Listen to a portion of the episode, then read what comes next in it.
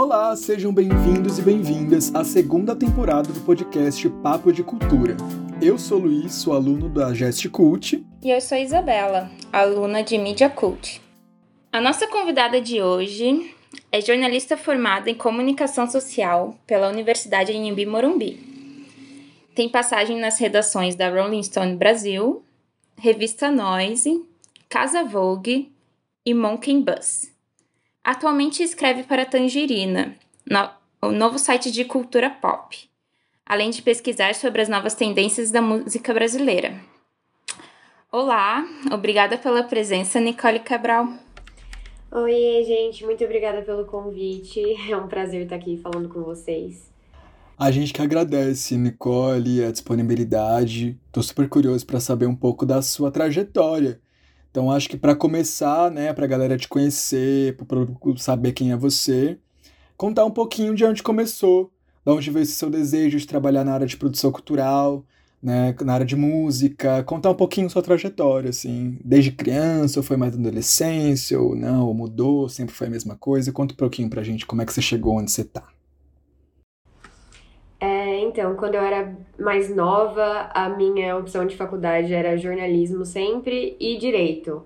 Acabou que fui para jornalismo mesmo, mas ainda com uma pegada pensando no direito. Eu tinha no começo da faculdade, eu jurava que eu ia ser jornalista investigativa. Eu tinha lido é, Caco Barcelos, eu ficava, meu Deus do céu, vou investigar as coisas do Brasil pelo jornalismo. É, mas acabou que no meio da faculdade eu comecei um estágio numa agência de assessoria e conteúdo, agência Lema, e lá eu atendi várias contas de cultura, então eu fui frente de vários festivais junto com o meu atendimento, então eu fiz o Milkshake Festival, fiz o Mac in Team, é, nessa época eu estava super voltada já para as coisas de cultura e também acabei mexendo um pouco com moda. É, também atendi a Converse, Anywhere e tal. E aí, a partir daí, eu fiquei apaixonada pela cultura. Eu falei, meu Deus, eu quero trabalhar com música. Eu achava o máximo ir para festival, é, acompanhar os bastidores, entender o que estava acontecendo, quem estava subindo no palco. E quando eu mudei para São Paulo também fiquei muito próxima de uma galera que escreve sobre música. Então, eles estavam sempre do meu lado, então eu achava o máximo eles ficarem escrevendo a matéria enquanto tá vendo lá a pessoa tocando música. Eu achava essa coisa toda muito divertida. E aí, desde então, é, eu comecei a investir nessa área de de cultura, mas não é só porque eu queria que ia acontecer, né? Então eu tive outras passagens antes de chegar de fato em redações, então tipo, trabalhei como social media de gastronomia, mas sempre voltado a essa coisa de cultura e sociedade, então era gastronomia, é, lifestyle e tudo mais. E até que chegou o um momento que eu tava trabalhando com gastronomia, é, tava fazendo mídias sociais na Casa do Porco, e aí surgiu a oportunidade de eu trabalhar na Rolling Stone, surgiu a oportunidade de um estágio lá. E, enfim, quando era tipo, meu Deus, a Rolling Stone Brasil, né, tá procurando gente para escrever sobre música. Eu nunca tinha escrevido sobre música ativamente. Eu tinha o blog quando eu era mais nova, no colégio, mas eu escrevia poesia, aquela época bem Tumblr, assim. então não tinha muita coisa a ver com música, né? Só tinha o meu MP3 mesmo que eu ouvia as músicas que eu gostava, mas nada de fato para escrever sobre música.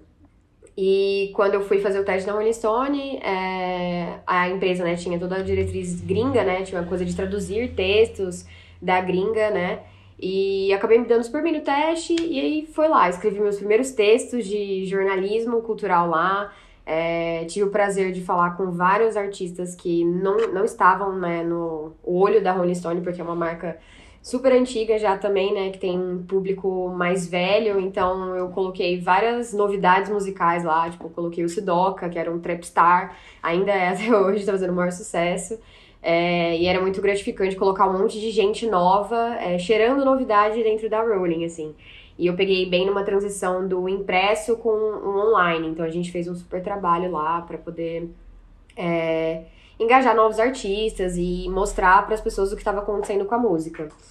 É, logo depois de lá, é, eu acabei freelando para outros veículos, eu saí da Rolling no, no, em 2020, e aí eu continuei freelando para outros veículos, foi quando surgiu a oportunidade de trabalhar para Noise, que é também né, um clube de assinatura de, de vinil, e tem a revista, que é um material super incrível, assim, então mas é mais uma coisa voltada para preciosidades musicais. Então tem muita história legal que a gente resgata de artistas, de eventos que aconteceram nos anos 60, ou alguma gravação que acharam da Gal Costa com Caetano e a gente vai lá investigar o que aconteceu. E os textos eram bem grandes, assim, era muito divertido de fazer. Então, tive uma passagem também pela redação da, da Noise, que é incrível lá, todo o material que eles fazem, produzem, dentro do jornalismo é, cultural mesmo. É, também tive passagem em Monkey Bus, que era sempre onde eu testava as minhas reviews, né? Eu gostava de um disco, falava, nossa, vou escrever sobre ele, vou falar aqui a guitarrinha da Lucy Dacus, vou falar sobre é, esse rapper que tá bombando no underground, mas a galera não tá sabendo muito. E, enfim, fui fazendo o meu nome nos veículos ao redor enquanto eu não estava trabalhando é, plenamente com jornalismo. É, agora, recentemente, estou é, no Tangerina, que é o novo site de cultura pop, que veio para refrescar a cabeça das pessoas, é, com um conteúdo super leve, falando sobre artistas é, da música, sou repórter de música lá agora, e a gente está fazendo um trabalho bem bacana. E basicamente foi assim que eu cheguei no, no, jornalismo musical. Nunca tive uma formação musical de fato com a minha família, assim, com os meus pais. Tem gente que, tipo, é, os pais são muito bitomaníacos e tal, mas não foi assim. Eu era é, vivia num contexto onde, tipo, vivia com festas de carnaval ao redor. Isso foi muito presente na minha infância, porque eu sou de Minas, mas meus pais são do Nordeste. Então eu morei por muito tempo em Recife e em Salvador. E os meus pais, minha mãe era louca por trio elétrico e sempre estava atrás de chiclete com banana e tal. Então eu sempre ficava com essas, esses ritmos na cabeça. Então é o que mais me marcou na infância. E um pouquinho de pop punk ali na época que todo mundo foi um pouco contaminado por Avril Lavigne e a galera emo, e eu tava lá também, mas não tão emo, mas vivi esse embrulho positivo musical. E aí foi basicamente isso, a minha trajetória até aqui. E você já passou por várias coisas, né, Nico, dentro do mercado cultural, dentro fora mesmo da música, né? E tem algum trabalho que mais te marcou, assim? Alguma coisa que você gosta muito de fazer? Teve alguma entrevista ou alguma cobertura de algum show que você curtiu e quer continuar nessa área, quer continuar fazendo? Uma das matérias que eu mais mergulhei de fazer foi esse lance que eu tinha falado do Sidoca, porque era assim, meu Deus do céu, uma revista de rock falando de trapper, que absurdo! E eu achei o máximo, porque eu tava falando de um cara de menos de 20 anos fazendo um puta sucesso na internet. E não tinha isso antes na Rolling, então foi muito legal colocar esse, esse nome pra fora lá, estampar é, o Sidoca lá. Nessa época eu tava super viciada também, tava super sondando o que tava acontecendo no trap. Falei, meu Deus do céu, eu tinha ido no Senna, que eu tinha adorado. Falei, Recaide, meu Deus do céu, o que é isso? O trap vai dominar o mundo, que absurdo. Era muito chocante. Mas de cobertura, eu lembro que eu me emocionei muito quando eu fui pro Lola, porque antes mesmo de eu mudar para São Paulo, eu já vinha pro festival e eu não imaginava que eu ia sair dessa posição de público, assim. E a primeira cobertura que eu fiz do Lola foi, tipo, muito emocionante e gratificante. Eu tava com a pulseira de imprensa e falei, meu Deus do céu, eu tô aqui cobrindo Lola. E ter que escrever os textos na hora e tal para entregar. O Rock in Rio também é uma loucura, né? É, eu fui cobrir em 2019, antes do mundo acabar, e assim, completamente louco, duas semanas muito intensas de trabalho, mas muito gratificante. É, foi muito divertido, assim, cada vez mais eu eu fico apaixonada quando eu vou para um festival, faz tempo, né, que não tem, então toda vez que a gente vai no festival a gente renova essa carteirinha de jornalista. Também lembro uma vez que eu fiquei muito emocionada, fiz um monte de tweet falando: Meu Deus do céu, ser jornalista é bom demais. Quando eu tava no João Rock e fui entrevistar o BK.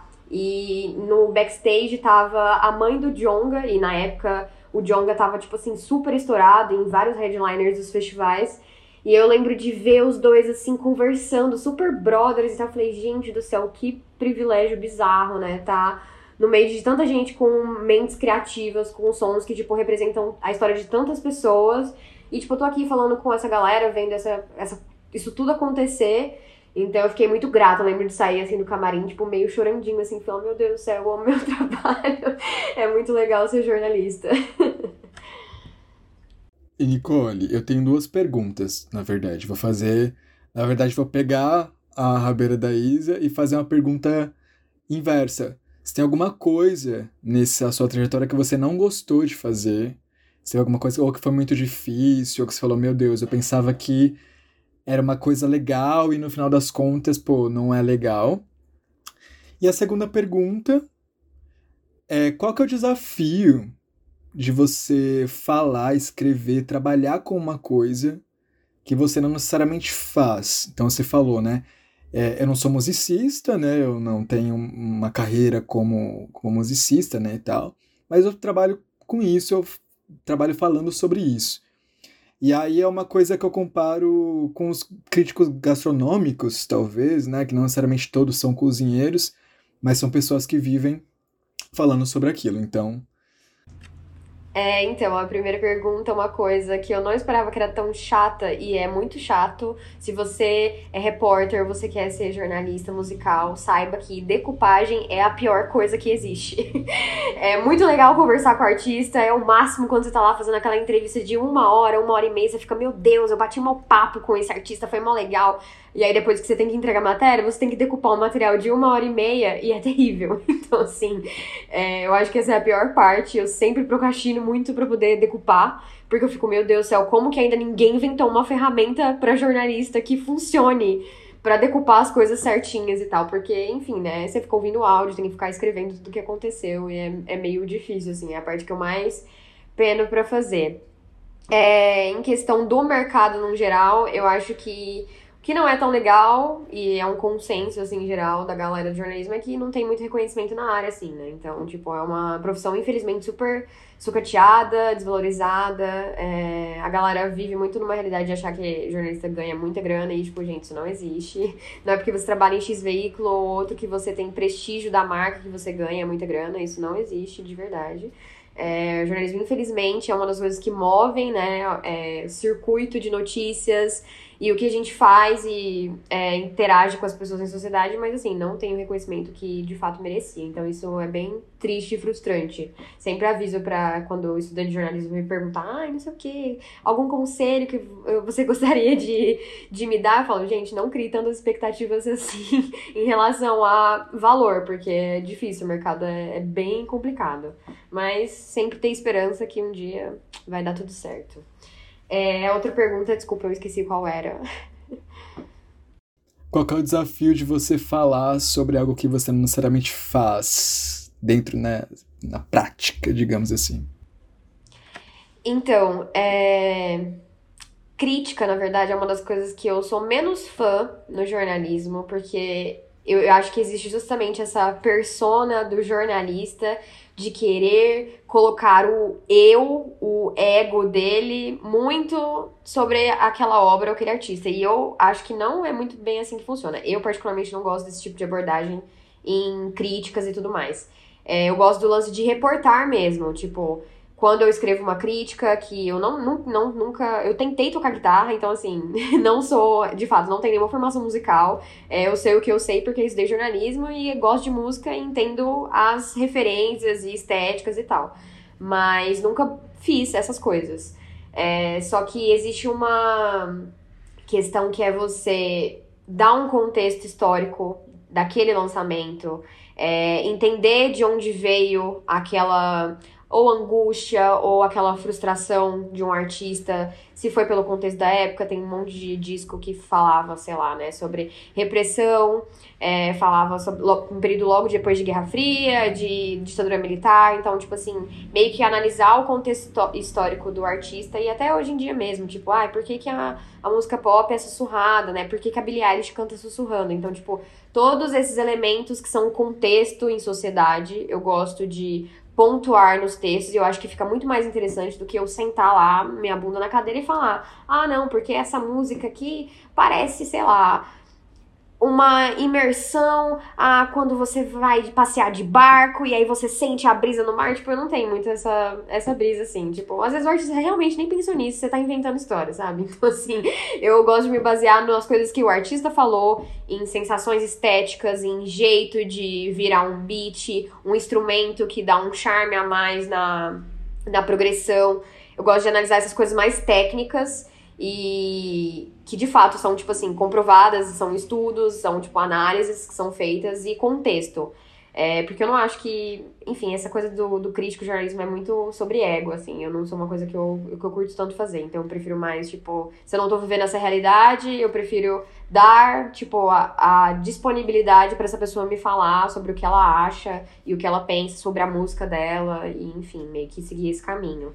Que eu acho que é muito ah, não sei, muito esquisito a gente querer também dominar todos os espaços que definitivamente não são nossos. Então, eu prefiro ficar com as coisas que são palpáveis a mim. Meio que isso. E, e você falou que você não tem muito histórico de música na sua família, né? E, e a sua trajetória não foi pensando especificamente em chegar onde você chegou, né? Você tem alguma dica para algum jornalista e algum estudante de jornalismo que quer cobrir eventos culturais, quer entrevistar pessoas grandes, o Sidoca, que nem você. É, a dica é, eu acho que leia muito, muito o trabalho das pessoas, leia muito o que está acontecendo na música, tipo, eu acho que a, a coisa que eu mais valorizo é, dentro do jornalismo musical é você estar aberto a ouvir absolutamente qualquer coisa. É tipo você não ter um ouvido fechado para nada. Tipo, ai, tudo bem que você não gosta de tal gênero. Tipo assim, você não precisa gostar. Mas é, entenda o valor daquilo no contexto que a gente tá vivendo. Tipo, ah, a pessoa às vezes não pode gostar de sertanejo. Tudo bem, mas você tem noção do que, que é o império do sertanejo na música pop hoje? Então, tipo, ouça, tipo, vá de coração, ouvido aberto mesmo, para poder é, entender essas coisas, é, ler muita matéria, ler muito livro, tem vários livros super legais. É, tem Pavões Misteriosos, que é tipo falar sobre a explosão, explosão da música pop no Brasil, que é muito legal de ler também. Tem vários, é, vários livros sobre funk, o batidão. A, o batidão tem que lembrar os nomes certinho, depois eu passo pra vocês. Vocês podem cortar essa parte na entrevista, que eu passo os nomes certos de livros. Mas enfim, acho, leia muitos livros. É, Procure jornalistas que você se identifique, que você goste do, da voz ativa, da voz passiva, que entenda as brincadeiras é, de construção de texto. Às vezes, um texto divertido é muito mais legal de ler do que aquela coisa enrucada que fica lá tentando puxar, que tem um nariz de ser imenso, volta lá de quando a música foi feita e, tipo, o leitor nem quer saber disso. Tipo, a música lá de não sei das quantas, quando ouve o primeiro toque que acharam que era música. Tipo, não, vai lá, seja mais objetivo, mas leia bastante, procure é, é, jornalistas que você tenha como referência, busque jornalistas mulheres, que é muito importante a gente ter essa referência feminina em um contexto que vários homens são donos das grandes marcas de jornais do país. Então, acho que é meio que isso, estudar bastante. E em show também, principalmente, para poder obser observar e absorver as sensações do público. Eu acho que isso é uma das coisas mais legais, assim, do show. De você ver como o público tá reagindo a uma interação do artista, como que o artista se porta em frente ao público, se o disco que você ouviu em casa, ele cresce quando tá num show, é, quais são os elementos extras que o artista coloca e tal. Acho que esses detalhes, assim, são muito importantes, eles, eles enriquecem muito a experiência de ouvir música e de conhecer um artista mais.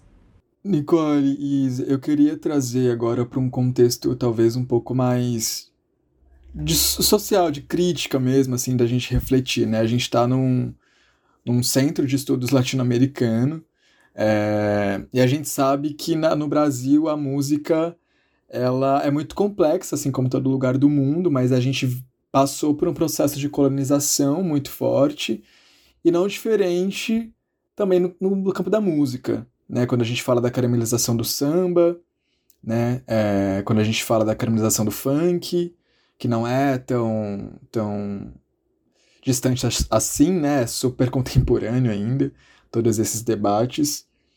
É, e principalmente sobre essa questão do imperialismo, que é muito falado, do, da música norte-americana, né, e de todas essas influências que, que vêm aqui para o nosso país. E eu queria saber, de vocês, na verdade, né? de, de todo mundo aqui. Qual que você acha que é a injustiça, Nicole, da música brasileira? Se há uma injustiça na sua opinião, assim, como é que você enxerga esse processo da música brasileira, pensando nessas questões? Para uma artista, eu vou dar um exemplo, por exemplo, da Elza Soares, né, que faleceu recentemente. A Elza, ela é uma né, incrível cantora e que teve um reconhecimento maior de uns anos para cá. Ela teve um grande auge, não vou me lembrar agora na década, né, gente, mas vou supor década de 70, 80, e que, e que teve um retorno aí, é, talvez nos últimos cinco anos, seis anos para cá, muito importante, que traz a Elsa, inclusive, para um outro público, que é um público mais jovem e que escuta, e enfim, o álbum dela foi um álbum que, se não me engano, ganhou vários prêmios internacionais, inclusive, de melhor álbum. É, e é isso, assim, é, é, são essas figuras que, que passam por um processo de esquecimento ou de não valorização e que Elza Soares, nesse caso, conseguiu retomar e, e, e, ter essa oportunidade, esse movimento de, de trazer essa grandeza e essa artista que ela, que ela foi. Então talvez seja um pouco por aí. Talvez um gênero ou uma artista, aí você fica à vontade para dizer, começar. Então, é, eu acho que no geral a, a indústria tem um grande problema desde que existe, porque a indústria ela é branca, né? Eu aqui falando, mas assim é exatamente isso que acontece. Vários gêneros eles é, passaram por um embranquecimento imenso e vários artistas precisaram é, ter outra figura. Um caso que eu vou citar, por exemplo, é o lance da Daniela Mercury. Toda uma polêmica de tipo, ah, a Daniela Mercury foi responsável por trazer o Axé Music, papapá. Tipo assim, não foi ela exatamente. Ela foi uma figura é, que foi embalada numa camada. Passou, né, por um processador de música pop brasileiro que era aceitável pra época, né? Até porque quando que no Brasil, naquela época, ele, a indústria, né, a indústria fonográfica ia deixar um som de canto de gira de é, da Bahia rodar nas rádios. Tipo assim, que dia que isso ia acontecer naquela época, né? Então, para eles era uma coisa completamente inviável. Então, eles o que, que eles fizeram? Mudaram a letra da música até, tipo, a, a letra tinha várias referências, inclusive, a, ao canto baiano, que não ia popularizar, né? Na cabeça deles não ia popularizar. Então, assim, vamos colocar uma mulher branca para poder cantar e massificar esse conteúdo que a gente quer expandir. Então, acho que o grande problema, 100%, é a, é a indústria passar por esse embranquecimento cultural, assim, porque todos os ritmos que vêm do Brasil vêm da periferia, vêm da cultura preta, e a indústria não sabe valorizar isso. O funk, por exemplo, sofreu uma discriminação absurda. É, nos anos 90 era um bagulho, né, da galera chegar na praia, de tipo, ah, a galera que tá no Rio de Janeiro lá na praia, quando descia a galera da, das comunidades, todo mundo falava que era arrastão, que ia ter uma coisa, só porque a galera tava com uma caixa de som, tocando um som brabo que ninguém é, valorizava, e eles já ficavam com medo, se assustavam e tal. Então acho que isso é o principal problema. É, a gente tem muito essa coisa do que os Estados Unidos, e no geral, a América é muito branca, né? Então, assim, faz sentido quando eles querem repetir esse modelo pra cá, porque tudo que o brasileiro é, não quer é ser preto. Então, assim, para eles faz muito sentido tá se referenciando com as coisas do, da América. Então, acho que esse é o problema principal e é muito difícil reverter isso, mas a gente tá tendo caminhos, né? Então, se mostrando novas possibilidades. Eu acho que os discursos, eu acho que a nossa geração fez isso um pouco e a geração que tá vindo também tá conseguindo disseminar isso melhor, as questões da diversidade, é, artistas trans, é, artistas pretos em, em evidência, é, porque era muito difícil imagina, imaginar ter um, um artista preto que furou a bolha como, sei lá, o John hoje em dia furou. É, ter esses artistas assim ocupando os lineups de headliner nos festivais, né? Eu acho que teve um, uma coisa de nos anos na era de ouro, né, da, da indústria ter algumas pessoas que furaram a bolha, mas também os discos só serem reconhecidos tempo depois. É, o Gil já falava muito da Bahia, então era uma coisa mais regional, mas hoje em dia também é uma figura imensa na música brasileira. Eu acho que tem algumas coisas que a galera leva tempo para entender, sabe? Que tipo assim, tá lá, foi feito e é maravilhoso. Tipo, por exemplo, esse ano, por exemplo, faz, tipo, 50 anos, eu acho, de, é, 50 anos de vários discos super icônicos da música brasileira, né? Que foi em 1972. Então tem Expresso 222, do Gilberto Gil, tem esse disco da, El, da Elza, inclusive, é o Por Onde Passa... Não lembro agora o nome. Por onde passa. É algo assim, eu não lembro o nome exatamente, mas é o, o disco de 72. Da Elsa, que ela tá com o cabelo Black Power, assim, na, na capa. Super, tipo, disruptiva e tal. Só que aí também foi o que você falou, o lance da Elsa, ela só chegou para ser consagrada com a mulher do fim do mundo, que ela tava já tipo já super velha, já tava fazendo show tipo nas cadeiras de roda, a galera empenhando, mas assim, entendendo a potência e revisitando essas obras. E a galera jovem revisitando essas obras e tipo entendendo o valor dessas pessoas. Então acho que é os problemas mais nítidos e que não tem nem como esconder, é isso. A galera não gosta de música preta e, tipo, isso é a coisa mais ridícula, porque todos os ritmos que existem vieram da, da comunidade. Então, assim, não tem, não tem o que falar. Mas é. Acho que ainda tem. Tem sido um cenário mais positivo do que já foi antes. Acho que a, o lance da internet ter democratizado mais esses espaços também ajuda a galera pode fazer música e soltar em qualquer lugar o tempo inteiro. Então, se você só tem vontade de fazer música, você vai lá, posta na internet, cria uma conta no, no SoundCloud e você já, tipo, divulga o seu som. Então, isso democratizou mais a informação e... Mas também tem o problema das plataformas de streaming também só higienizarem aquilo, deixar só o que é pago por gravadora, que isso também é uma grande. Sempre foi, né? As gravadoras têm um. Principalmente a indústria pop, para chegar na, no mainstream é um parto.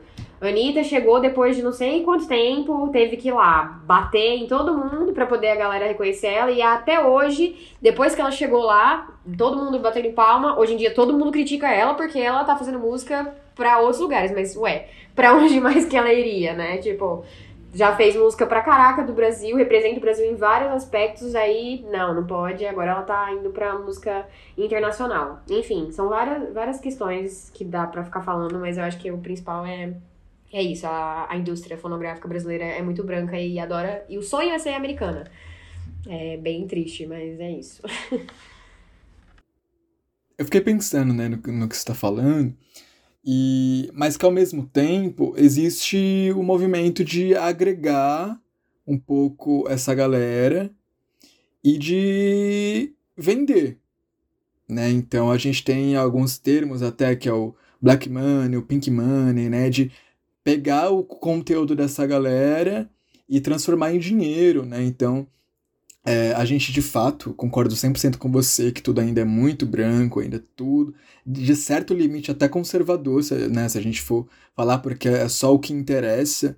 É, mas que, de, de, por exemplo, dos anos 2000 para cá, a, o processo de consumo do Brasil mudou. Né? Então a classe C, a classe E começou a consumir mais, é, as pessoas começaram a ter maior acesso a bens que elas não tinham, né, antes dos anos 2000. Eu acho que isso também é um movimento que influencia muito, obviamente, além de todo o espaço de luta, né, dessa galera que é artista, é, é lutar pelo seu espaço dentro do cenário musical, dentro da indústria, mas ao mesmo tempo, à medida que a classe C, E e B vai ganhando espaço de consumo, o mercado vai mudando, né? E vai falando, bom, quem tá pagando também é essa galera, essa galera é gente pra caramba, né? Então faz sentido a gente dar espaço lá pro artista X ou pro artista Y, né? Até então o que a gente tem de funk eram das comunidades locais, né? Você não tinha uma grande. É... As pessoas no Brasil não conheciam aquele MC, era uma coisa extremamente ali local e, e, e era consumido ali. Também, né? A gente fala muito do funk, mas tem o brega, também, né, acho que na Nicole vai saber falar mais do que eu, mas na região norte, né, e que há pouquíssimo tempo atrás é, vem sendo também consumido, e é uma parte do brega, né, nem o brega no geral, né, outros ritmos como o próprio forró no Nordeste, que tem uma outra caracterização, que tem uma outra importância cultural ali naquele lugar, e que vem pra gente através de alguns artistas, né, Wesley Safadão, outro e tal, mas que também é, passa por toda uma camada branca também, conservadora e tal, que é o que chega para o Sudeste, e quando chega no Sudeste é legitimado. Né? Então, assim, é, seria muito legal a gente ter alguém, talvez, no Nordeste, para falar, porque essa coisa de, de, legitimar ou não é uma coisa super preconceituosa, assim, que eu sinto do, da, daqui do Sudeste. Tipo, eles lá falam, foda-se vocês, aqui a gente escuta nossas paradas, a gente produz, e ninguém tá esperando que vocês daí do Sudeste achem nada. E, mas ao mesmo tempo o mercado ele funciona muito, ainda muito nesse eixo Rio-São Paulo, né? Se a gente pensar na história do, da bossa nova, né, Nicole? E tudo mais, essa coisa carioca, e Rio de Janeiro continua lindo e tudo mais. É, mas eu, eu, eu acho que assim, as coisas estão mudando, mas eu ainda sinto muito essa. Esse, esse, esse debate, essa, essa, essa coisa com o mercado, assim.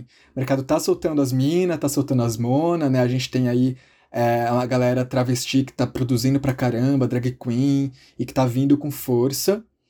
Mas tem sempre um. Calma aí que tem um negocinho aí. Então, acho que, enfim, não é nenhuma pergunta, é mais um, um, complemento, assim, não sei se vocês querem comentar também alguma coisa, mas na sua fala me surgiu muito essas questões, Nicole. Eu acho até meio patético, sabia? tipo assim, a galera, a gente aqui no Sudeste, tipo, achar o máximo as coisas serem novidade, tipo assim... Gente, isso aí tá acontecendo faz muito tempo.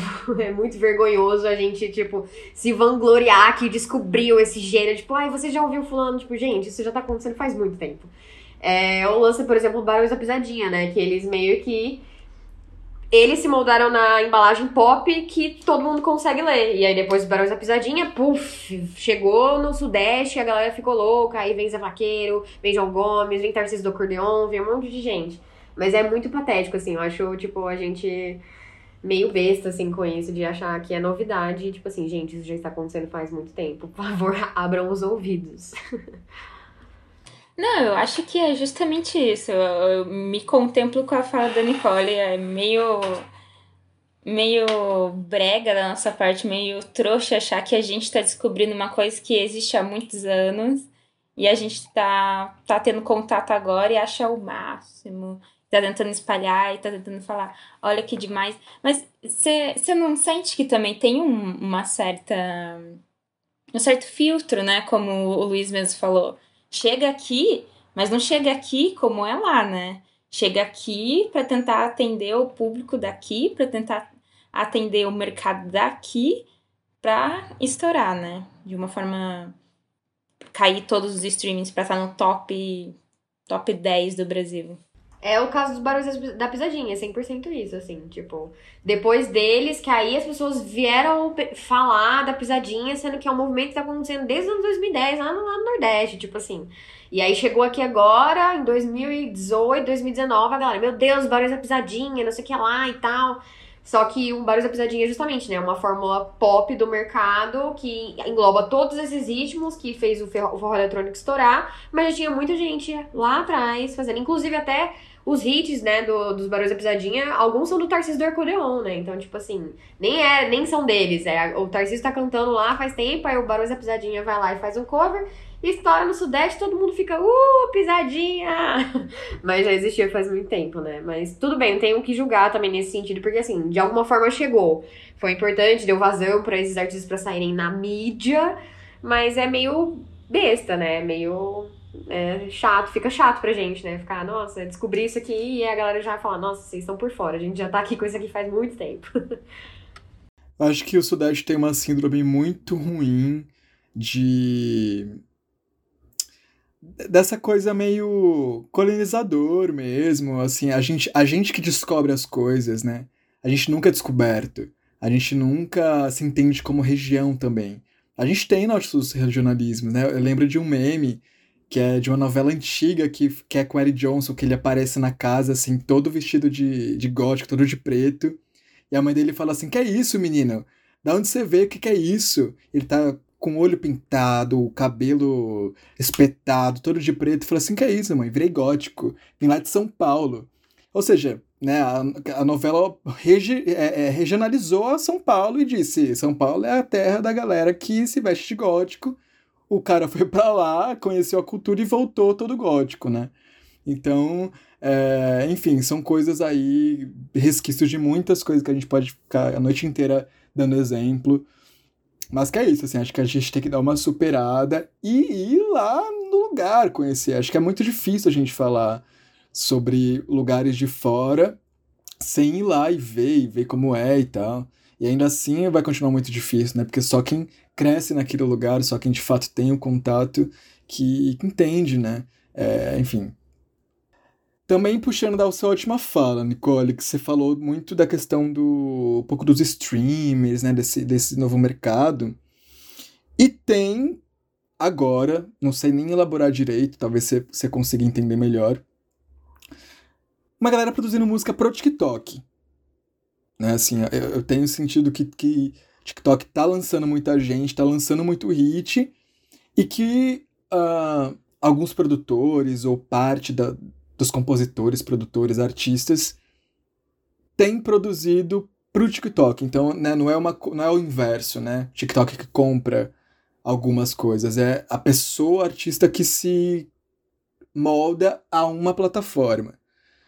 O que, que você acha sobre isso? Você escuta as músicas do TikTok? Você gosta de alguma? Como é que você tem entendido essa, esse movimento mesmo? Que acho que não sei se a gente pode chamar de movimento, mas é, é um sintoma, é uma, um evento que tem aí se, é, surgido né, nesses últimos anos aí. Como grande fã e TikToker, eu adoro a plataforma e eu já tinha percebido esse rolê de ela ser meio que um ditador de tendências lá em 2019, tipo com o lance do Old Town Road, quando é, o Lil Nas X saiu na, na no New York Times, saiu no Pop Culture, tipo, em podcast, falando, nossa, quem é esse rap country, não sei o que e tal, que saiu do TikTok. Isso aí já deu um susto em todo mundo, né? Porque como assim, rap country, né? A galera, tipo assim, nunca também, entre aspas, nunca tinha visto, mas já também já tinha. E viralizou na plataforma, conquistou um monte de, de streams, a galera foi atrás pra saber quem era. Isso se repetiu com vários outros artistas, tá aí. Doja Cat, teve a Tones and I com é, Monkey Dance, Dance Monkey, não lembro o nome da música, mas é por aí. É, então teve vários outros artistas que estavam, né, amparados ou é, foram descobertos, entre aspas, pela plataforma e acabaram estourando, saindo, dominando o topo das paradas da Billboard, é, não saiu de playlist mais, né? E, enfim, até o próprio TikTok tem uma plataforma de streaming que é, tipo, voltada só com vários hits do TikTok. Eu acho curioso. Eu acho doido esse alcance. Eu acho os números muito gigantes. E parece que é no susto, assim, né? Porque, por exemplo, um, exemplo super recente do que aconteceu é, tipo, saiu o disco da Marina Senna. Marina Senna tava lá fazendo música desde muito tempo. Tinha duas bandas, Rosa Neon, outro lado, uh, outra banda da Lua, tipo assim, já tava na música, fazendo música há muito tempo se juntou com um monte de produtor massa, uma identidade visual legal e pá, fez um disco super bom, super bem produzido. E ela tava lá já meio que ganhando a atenção das pessoas por causa da voz, as influências da Gal Costa e tal. Só que aí, um belo dia, a Marina Senna acordou e, por surpresa, estava viralizada no TikTok. E aí, o álbum dela, que tava, tipo, com views e streams ok, virou um grande fenômeno da música, tá em, em todo que é lugar, você passa no shopping, tá tocando, na, tá tocando em barraquinha da música, a música tá tocando lá. E agora todo mundo fala de Marina Senna, já deitei no seu sorriso, faz trend e tal. É, eu acho que isso, de certa forma, abre um mercado para os artistas. Eu acho que é interessante eles tentarem se adequar a esse formato, porque parece que é o que vai pegar nas gerações. É, as pessoas estão muito conectadas no TikTok, tem muitos usuários é, lá dentro ativos na rede e são e é uma rede social de muito nicho. E um dos maiores nichos é a música, né? Então, o lance das dancinhas e tal. Então, eu acho muito inteligente, sim, os produtores fazerem música pensando pro TikTok, porque é uma música que tem um grave mais forte, que tem as batidas certas para fazer os movimentos das danças. É, o caso super recente do o produtor do o DJ 900 fez Bipolar do MC Dom Juan, que é no Vai Se Tratar Garota. É, essa música viralizou no TikTok e aí viralizou mais ainda com a, a DJ Deolane, que ficou fazendo aquele meme lá dela dançando. E virou uma coisa absurda. Tipo, a música foi uma das mais ouvidas da plataforma do Spotify em 2021. Tipo assim, e o MC do João já também tava aí há muito tempo fazendo funk, a vozinha dele super gostosa de ouvir e tal, um funkinho melódico. Hitou no TikTok e sempre tá hitando lá por causa dessas fórmulas de fazer música. É, eu acho muito curioso, acho que os artistas têm que aproveitar, é, mas claro que tem um lado positivo e tem um lado negativo também, porque o que vicia é os 15 segundos da música, é os 30 segundos do vídeo. E acho isso meio um pouco perigoso, porque pode viciar a nossa escuta a ser um pouco mais preguiçosa, porque por mais que as pessoas vão atrás da música, às vezes elas só ficam esperando aquela parte específica tocar, porque aquela parte tem uma dancinha para ela fazer. É, mas é um movimento que eu acho que já é geracional, assim. É, depois que a pandemia foi flexibilizando, já apareceu vários vídeos na timeline de gente dançando as músicas no meio de show, de formatura. E eu acho que isso é uma coisa que ganhou tanta força na pandemia, né? Porque as pessoas estavam sem fazer nada em casa. E aí elas baixaram o aplicativo e tinha um monte de música super divertida, de artistas que elas nunca tinham ouvido falar e um monte de trend para fazer, para poder gerar conteúdo. E aí também tem a tendência de cada vez mais pessoas quererem criar conteúdo pra internet, então essa coisa de gerar conteúdo com música fica cada vez mais forte. Eu acho que assim, quem tá na boa fazendo música, pô, faz música pro TikTok mesmo, é a galera jovem ouvindo, tipo, seu alcance pode ser grande, você pode fazer parceria com a marca.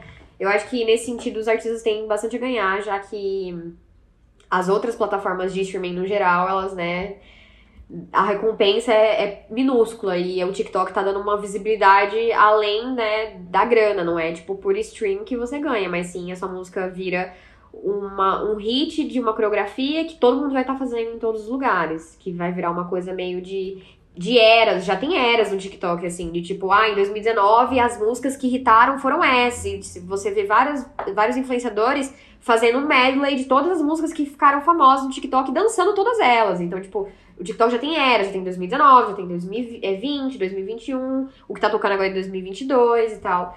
Então, eu acho muito curioso ele ter virado um ditador de tendência musical, porque realmente é absurdo. Tem uma banda russa, que eu não vou lembrar o nome agora, porque, enfim, eu não vou nem saber falar, mas uma música dela viralizou, dessa banda, viralizou no TikTok, e os caras estão com show marcado pro Brasil.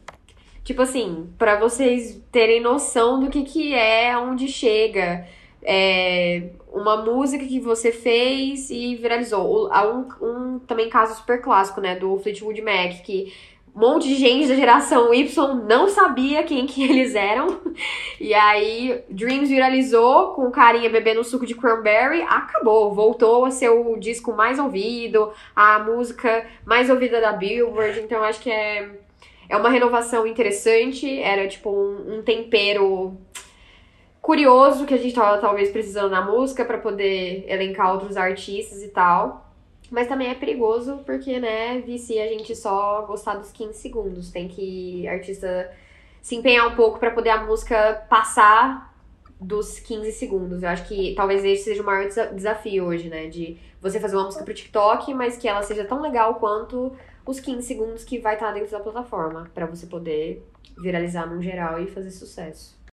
É, eu acho que com essa sua fala deu pra muito, perceber muito como o mercado da música mudou muito, né? Eu acho que se a gente pegar nesse centenário, por exemplo, que você falou, a gente ainda estava muito pautado na bossa nova, muito mais nessas músicas que estão aqui no, no Sudeste, agora que estão chegando músicas de fora, assim, né, do, desse eixo.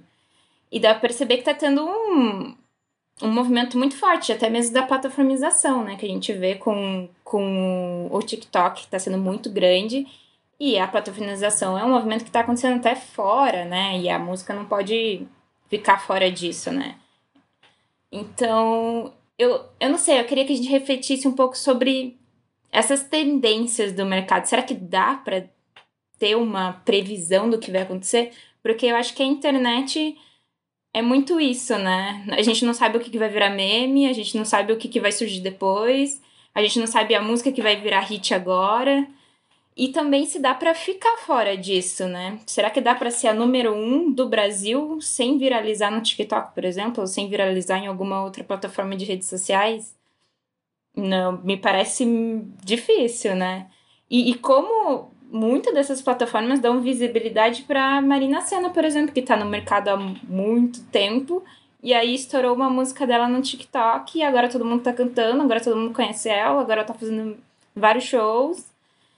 Então, como que essa plataformização tá mexendo com tudo, né?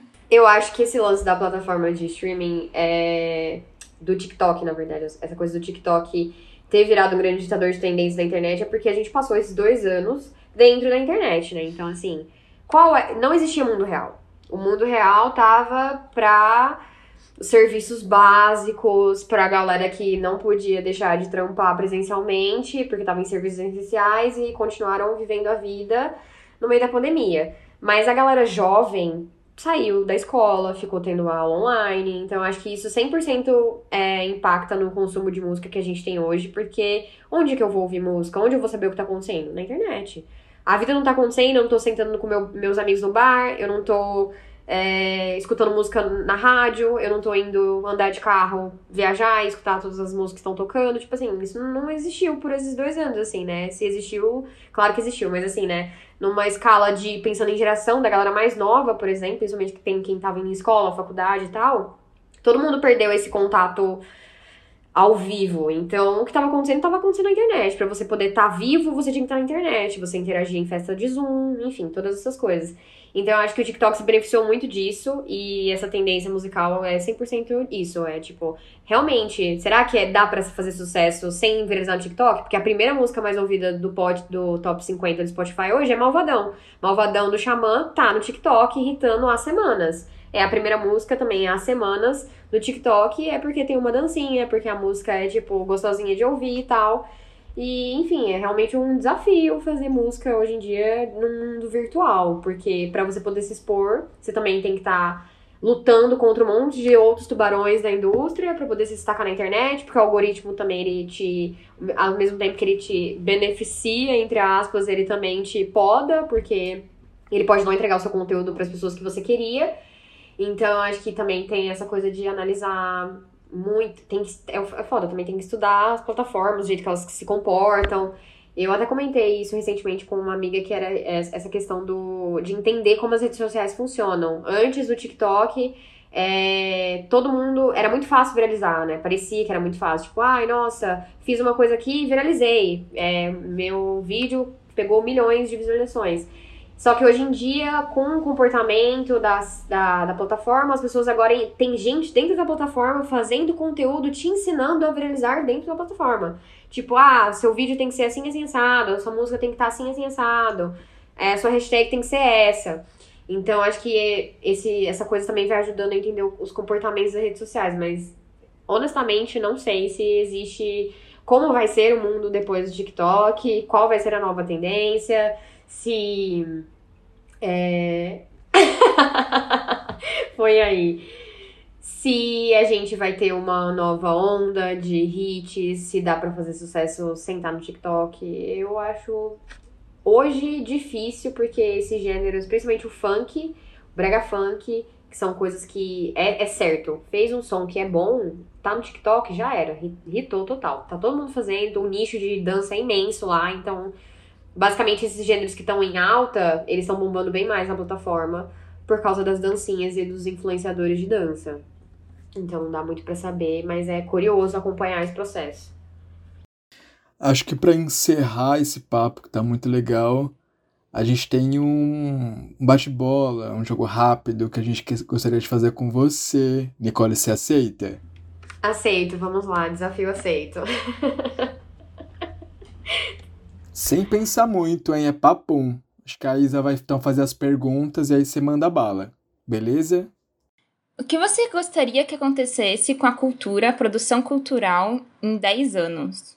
Que a gente fosse valorizado, 100%. Que tivesse mais investimento, que a gente pudesse sorrir em público com eventos culturais. Basicamente é isso, porque nos últimos anos a gente só fica triste porque não tem cultura, pô. Faltou investimento em cultura, você é triste. Basicamente é isso. Vamos sorrir com cultura, por favor. Com quem você gostaria de trabalhar ou ter trabalhado na vida? Ai, meu Deus, essa eu nunca parei pra pensar. Com quem eu gostaria de ter trabalhado. O Caramanica, do New York Times. Acho ele podre de chique. Ele fa... Adorei ele fazer um texto um dia, falar, ai, nossa, Nicole saiu no New York Times, tá lá do lado dele, escrevendo um texto sobre os novos caminhos da, da indústria. Chique, chique. Que tipo de prática cultural você transformaria? Algo que você não gosta da, na cultura e você quer transformar? Algo que eu transformaria. Vou ser fã de carteirinha de música mesmo, mas que, assim, é a música ocupasse mais espaços públicos. Acho que isso é mais importante. A gente tem a virada, a gente tem vários eventos e tal, mas eu acho que seria melhor se a gente tivesse menos lugares privados e mais espaços seguros e abertos ao público pra galera conhecer música. Para você, Nicole, o que é cultura? Cultura é conexão, cultura é troca, é é, eu acho que é isso, é conectar com as pessoas, conectar histórias, é, sentimentos. É, cultura é muito cartão postal da, da geração, entendeu? Que a gente tá vendo, que a gente tá assistindo, que a gente tá consumindo, que a gente gosta. Eu acho que é muito sobre conexões e sentimentos. Não, foi incrível. Nicole, a gente quer te agradecer demais por você ter aceitado o nosso convite aqui do Papo de Cultura. Você gostaria de deixar algum contato para quem quiser te procurar, saber mais de você? Gente, podem. Muito obrigada, primeiramente, pelo convite. Eu adorei falar com vocês. É muito legal falar de jornalismo sempre, ainda mais de música, cultura. É, muito sucesso para vocês. É, para quem quiser me procurar nas redes sociais, tudo é Nicole Cabral. É, nas, nas redes falo de música, falo de maquiagem, gosto de TikTok, adoro gatos, comida, tem receita, tem tudo. Sou uma pessoa que vai na maquiagem, no, na cultura, comida, tudo junto.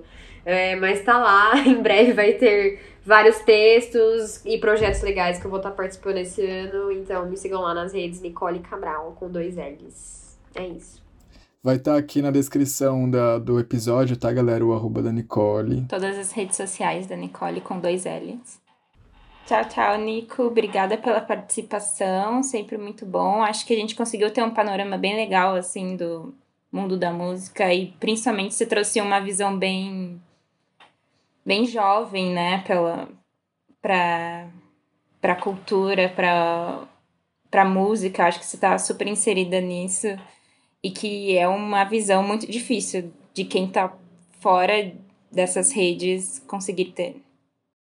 E é isso aí, ouvinte, galerinha que tá ouvindo. Conheça mais do CELAC, o Centro de Estudos Latino-Americano da ECA USP. A gente tem um curso de mídia e cultura e a gente também tem um curso de gestão de projetos culturais. Então ficou curioso, joga lá no Google ou em alguns, né, site aí de pesquisa que você vai encontrar a gente lá, inclusive esse episódio, tá bom? Um beijo, gente, abraço e até o próximo episódio.